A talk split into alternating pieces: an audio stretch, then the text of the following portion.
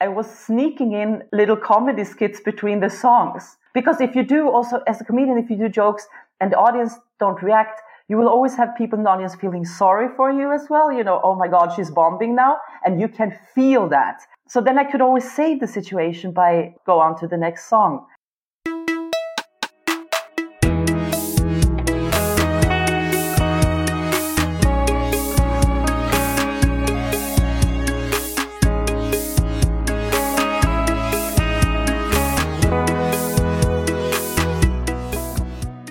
Welcome to Setup Punchline.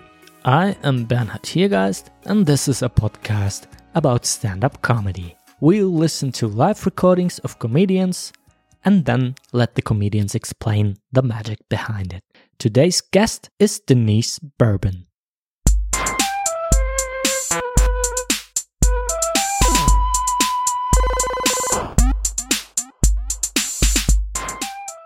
Readers of Setup Punchline already know Denise because some time ago I did an interview with her about the PCCC, the politically correct comedy club from Vienna. And in the interview, she was explaining the idea behind the club. If you didn't catch that, you'll find the link in the show notes. And today we listen to a bit from Denise in which she talks about her past as a music festival lover and about a particular experience one time at the Roskilde Festival in Denmark, where she pushed her luck further and further, following strict rules of logic, but in doing so, making things just worse and worse. The bit is quite long, a good 15 minutes, so we cannot listen to it fully here in the podcast episode. We are just listening to the first three minutes and a half. So after finishing this episode, you can visit YouTube and watch the whole clip. Now have fun with Denise Bourbon.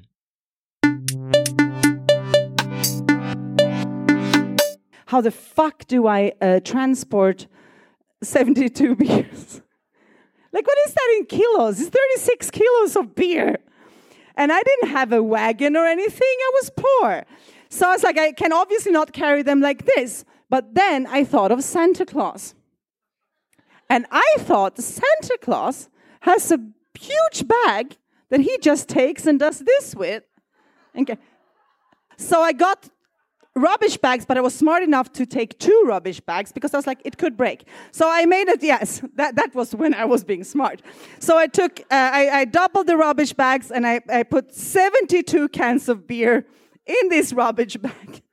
And I made my, I only had money for the train from Malmö to Roskilde. If you understand what it means to smuggle beer from Sweden to Denmark, it's like bringing weed to fucking Amsterdam. Yeah.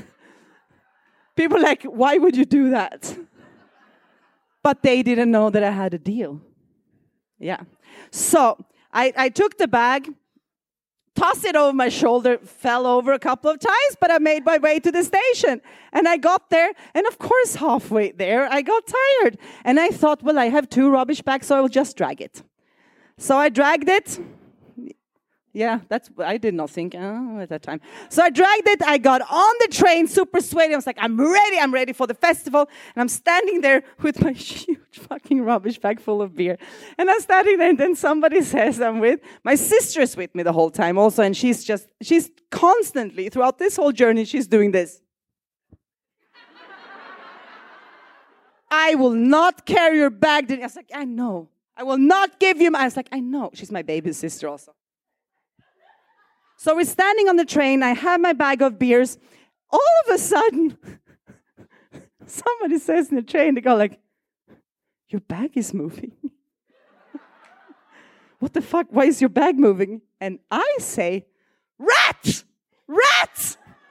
And panic.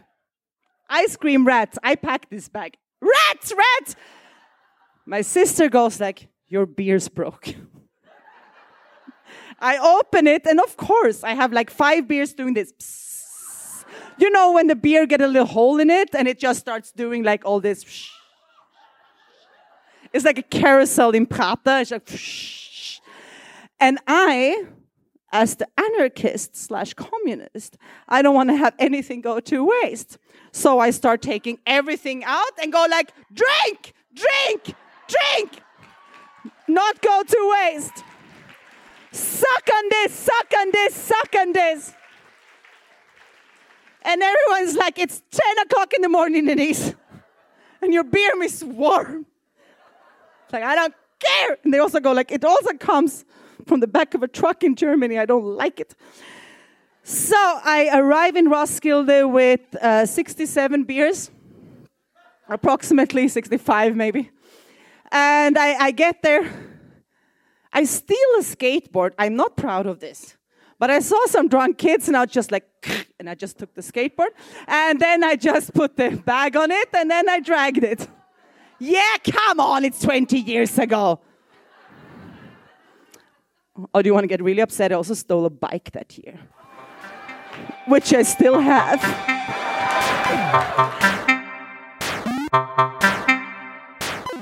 My name is Denise Bourbon, and I am a comedian based in Vienna. I've been living in Vienna since 20 years, and I grew up in Sweden. And I do my comedy in a non native speaker English with some word in Austrian, Denglish. I am very good at Denglish. Yes, that's what I do. I love talking about when I do really, really dumb things. It's not about being self deprecating in that sense. The thing is, I think I'm really clever. I think I'm a very, very intelligent person who uh, I have a very strong feeling and passion for logic. And I want things to make sense. Uh, and that's very important to me. And this is something that frustrates me with the world is that I think that there's a lack of logic. That's something that we're not being taught in school, how everybody has logic. The, the, our brains have that function. We just don't know how to use them. We don't learn properly how to use them. So this is very important to me.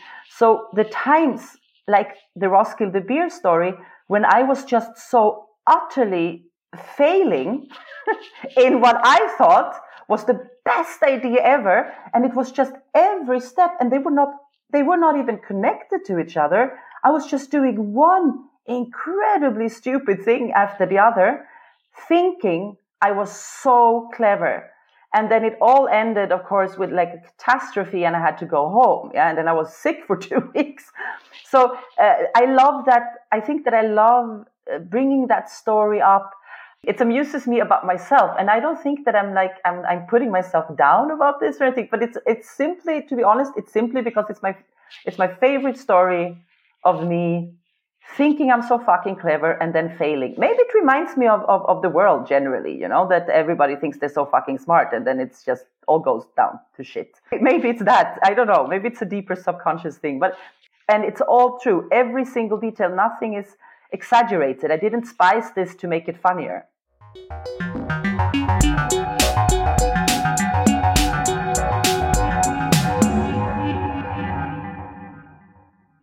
So I think by telling a story very many times, you notice uh, which part of it uh, do people find funny? Because there's a part of it where uh, where my beer cans they break in this bag that I'm having, and I think and I scream, "Oh my God, rats!" And then I take out the beer and then I drink out of it, and I never thought that that was so funny. But when I saw that when I told it to other people, they just cracked up, and that's when I like kept that and made that a bigger part of the story than I would maybe have done before. So this is by, so I guess that's the thing. Practice makes the master or mistress. You see what works and what not. That's something that's great when I've been touring also in Germany. I've been touring with Stefanie Sargnagel and Christiane Rösinger. We've been touring around in Germany and, and Switzerland. And obviously nobody's coming to the show because of me. Or I mean, there's like 10 queers in the village that comes every night, but the rest of the audience come for Sargnagel or Rösinger. So for me, it's a risky thing. It's usually a heterosexual audience. So the jokes that I make, then I learn throughout what they like and what I should like. And that surprises me. I'm like, wow, okay, you find that funny? Sure. Then let's go. Yes. Like in the original story, like it's either, it's a little bit more the other way around. I'm toning it down a little bit. I was, I was not the best person at those days. I was not the, I've learned. It's 20 years ago. I've learned since then. But if I would have told this, it would have been much more about my fantasies and how I was so, you know, sure that what I'm, everything I'm doing is totally a okay and fine. I made it more political correct than uh, when I told the story 10 years ago. Because then I was also making a lot of fun about myself and my looks. Yeah, I was like ugly and fat shaming myself then, and I wouldn't do that today.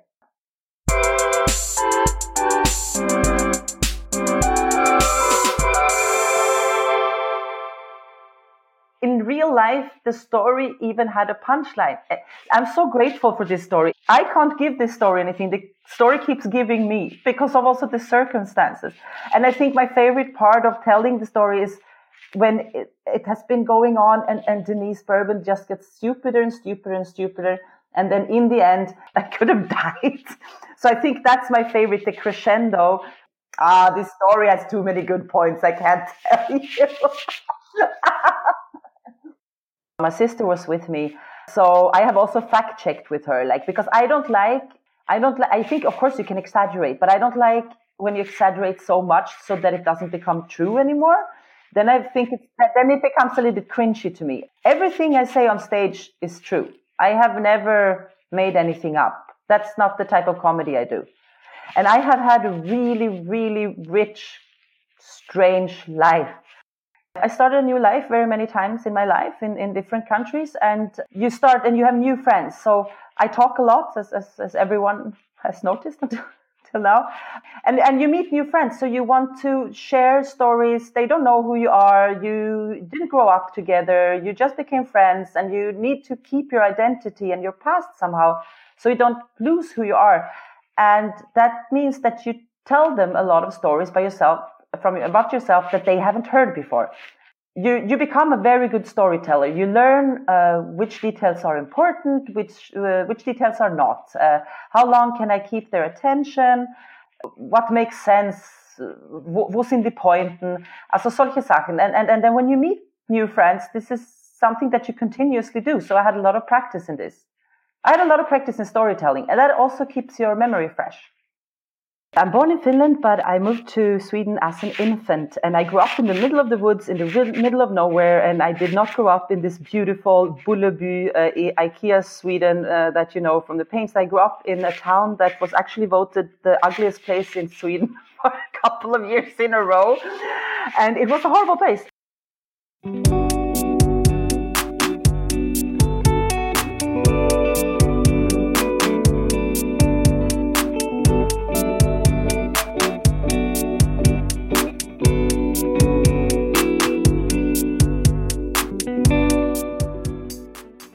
I always thought that I was destined for grand things, and uh, I'm 45 years old, so that means I grew up without access to internet or anything like that. I grew up in the 80s, I only had television, but I always knew that I had to do something. I always wanted to use humor, and one of the biggest memories that I have, one of the earliest memories, is that I saw Bette Midler on TV and I thought she was amazing because she was a singer and she was funny and she could do all these things. That was exactly what I was doing because um, I always wanted to sing.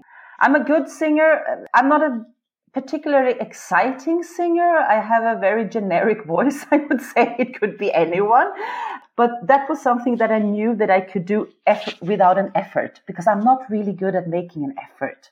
I like when things come easy to me. I didn't want to make an effort and singing I could do. So I started uh, being in punk bands in the 90s. Uh, then I was in a new wave band and then another punk band. And then I had a lesbian country band. And I, I tried all different types of music genres.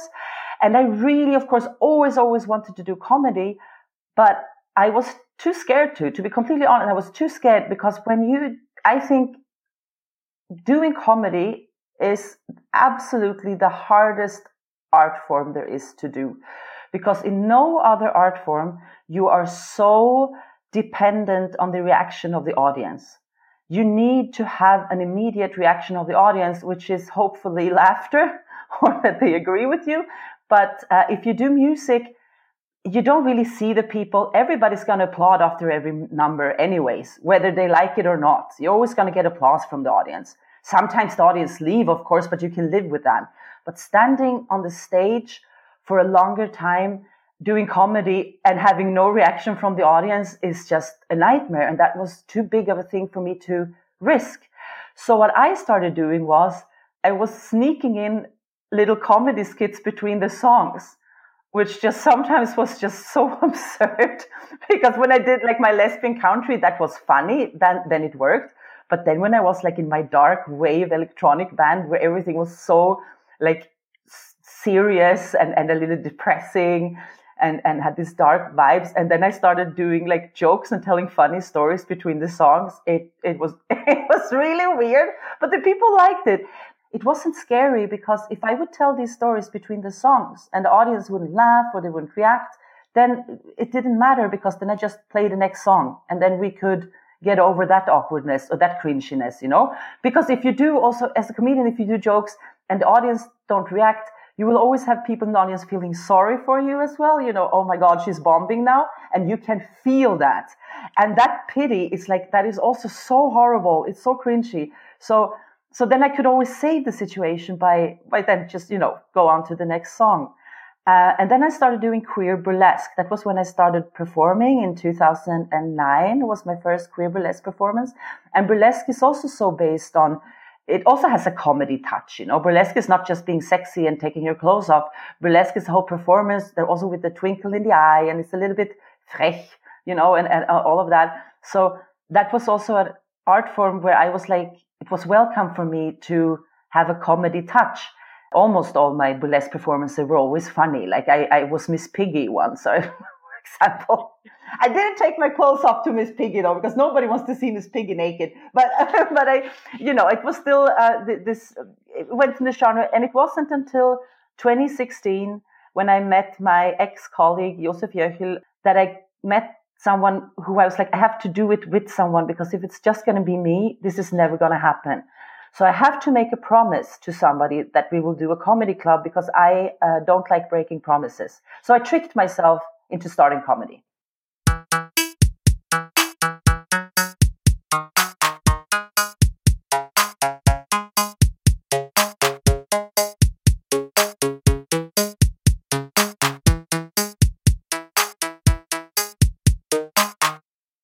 I have horrible stage fright. I have horrible Lampenfieber. I even started a podcast and went on for two years just to get over my Lampenfieber where I met different artists just to talk about how do you do this because it's so scary. And I try, you know, try to find different ways of getting over this. I'm terrified. I'm terrified of bombing. I'm terrified of making an awkward situation. So I have this comedy club called PCCC here in Vienna, the Politically Correct Comedy Club, and there I host it. So I do my little bits in between the other acts. So if I start a joke and notice that where we're going now, nobody's going with me, I can always just go like, so whatever, and now to the next, you know, that's my new lifeline.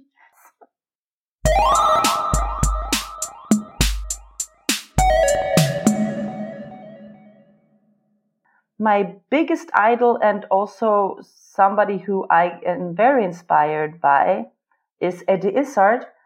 And I think that Eddie Izzard in in how they use language and their body and movements that is something that really, really speaks to me. Uh, of course, I love Hannah Gadsby, like every other queer person. Uh, other comedians, uh, I, I, still, I still watch, I still watch comedy. Almost, I would say on a daily basis. Yes, I, I, I sit and I look for comedy. I, I'm on YouTube all the time, trying to find new people. Uh, something exciting that I uh, discovered last year in January was when it came out on Netflix. Fran Lebowitz, who is not really a comedian, but she's fucking hilarious. She just talks. She just talks about what she finds rubbish in life. And I thought that was amazing comedy. And I want to say also Michael Che's new uh, Netflix special. Even though people who know me and know about my mission to convince people that political correct can be funny, there are parts in this special that I would not be okay with him doing on a, my stage. A few things where I'm like, ah, I don't know, Michael, if you can do this. But the rest of it was so goddamn good that uh, he made up for it. I love when comedy is clever. I love it when it's smart. For example, Michael Che, him, that you use comedy to make people aufmerksam to, to point at political issues that people might have not never thought about before. And comedy is the most amazing tool. And what I loved about Michael Che was that he talked about uh, racism and mental health. That uh, if you're black or if you're a person of color, Uh, people go like, why are they, why do they never, never have mental health issues? Yeah, because it's a luxury they could never afford. That that's was just, I was like this, and he did it in such a great way. And that's what I love about Eddie Izzard. Eddie Izzard points on the history, on history, uses history a lot. He loves history. So she uh, uses history and also to show like that history repeats itself. And she doesn't do this so obvious, but it's so good. And her I mean, there's so many, much comedy that was made 20 years ago that you cannot watch today. Like never in a lifetime can you watch that. And that goes for almost all types of comedy because they fed off sexism, racism, homophobia, transphobia, all of that. But Eddie Izzard's, since she's working with history and the history repeating itself, her Dress to Kill that she made in 1998 is as fresh today as it was then.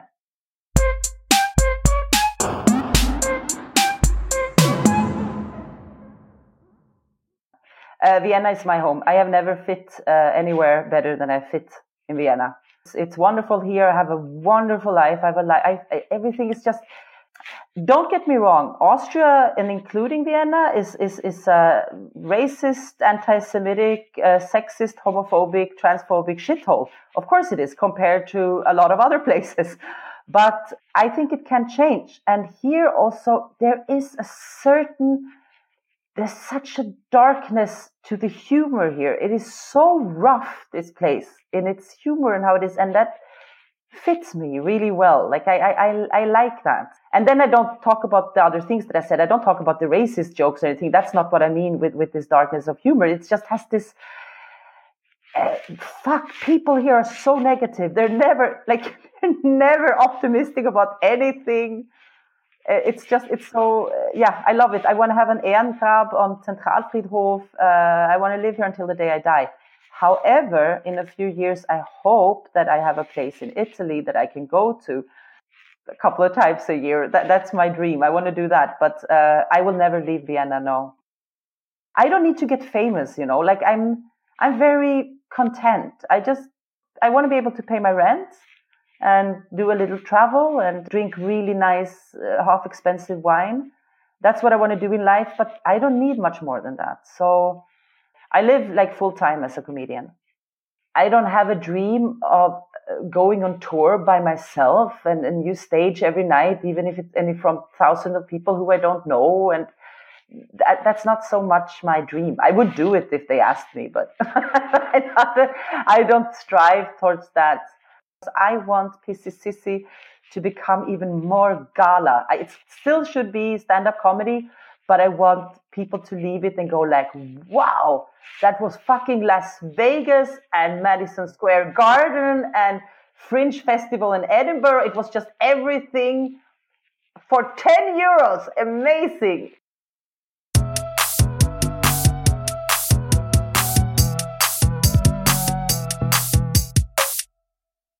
if you do good for people and if you are being a, a gute Kollege, a gute Kollegin, this is so, this is something I don't understand with artists. The, the, the most important thing as an artist you can do is being like a good colleague. To be a good colleague to your fellow artists, you should be a good colleague to uh, all the technicians in the room. They are the ones who make you sound and look good. You don't want to piss them off, yeah?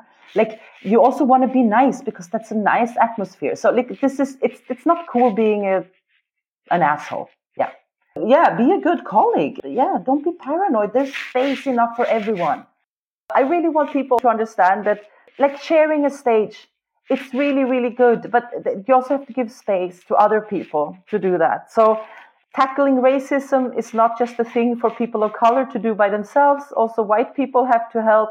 Uh, tackling sexism. Also, you all you guys, you need to make an effort so that your stage is shared. If you're if you get booked and you're a lineup and you look at it and there's four guys and one woman, you speak up. Don't always expect the woman to speak up. It is going to be so much better and so much funnier, I promise. It is more fun when everybody feels invited to the party. That's a reason why the forest in Sweden is much more exciting than the forest in Austria because here's just monoculture because some fucking Kaiser decided that a couple of hundred years ago. And then you go up to Sweden, there you just have everything because, you know, the mix is making it nice.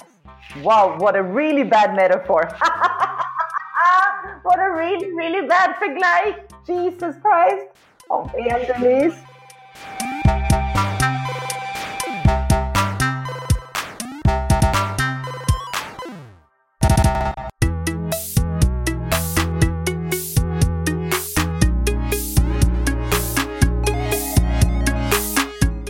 That was Denise Bourbon from Vienna with an excerpt of a bit about behaving stupidly at the Roskilde Festival in Denmark. I'm very happy that she was my guest today. You can find the whole story on YouTube. The link, as well as links to Denise or the Politically Correct Comedy Club or other projects, are in the show notes. Set Up a Punchline is a magazine about stand up and comedy. You can support us by liking, sharing, or even contributing financially. Information on how to do so can also be found in the show notes. Thank you very, very much. That's it for this week. Hear you next time. I am Bernhard Hiergeist, and that was Set Up Punchline, a podcast about stand up comedy.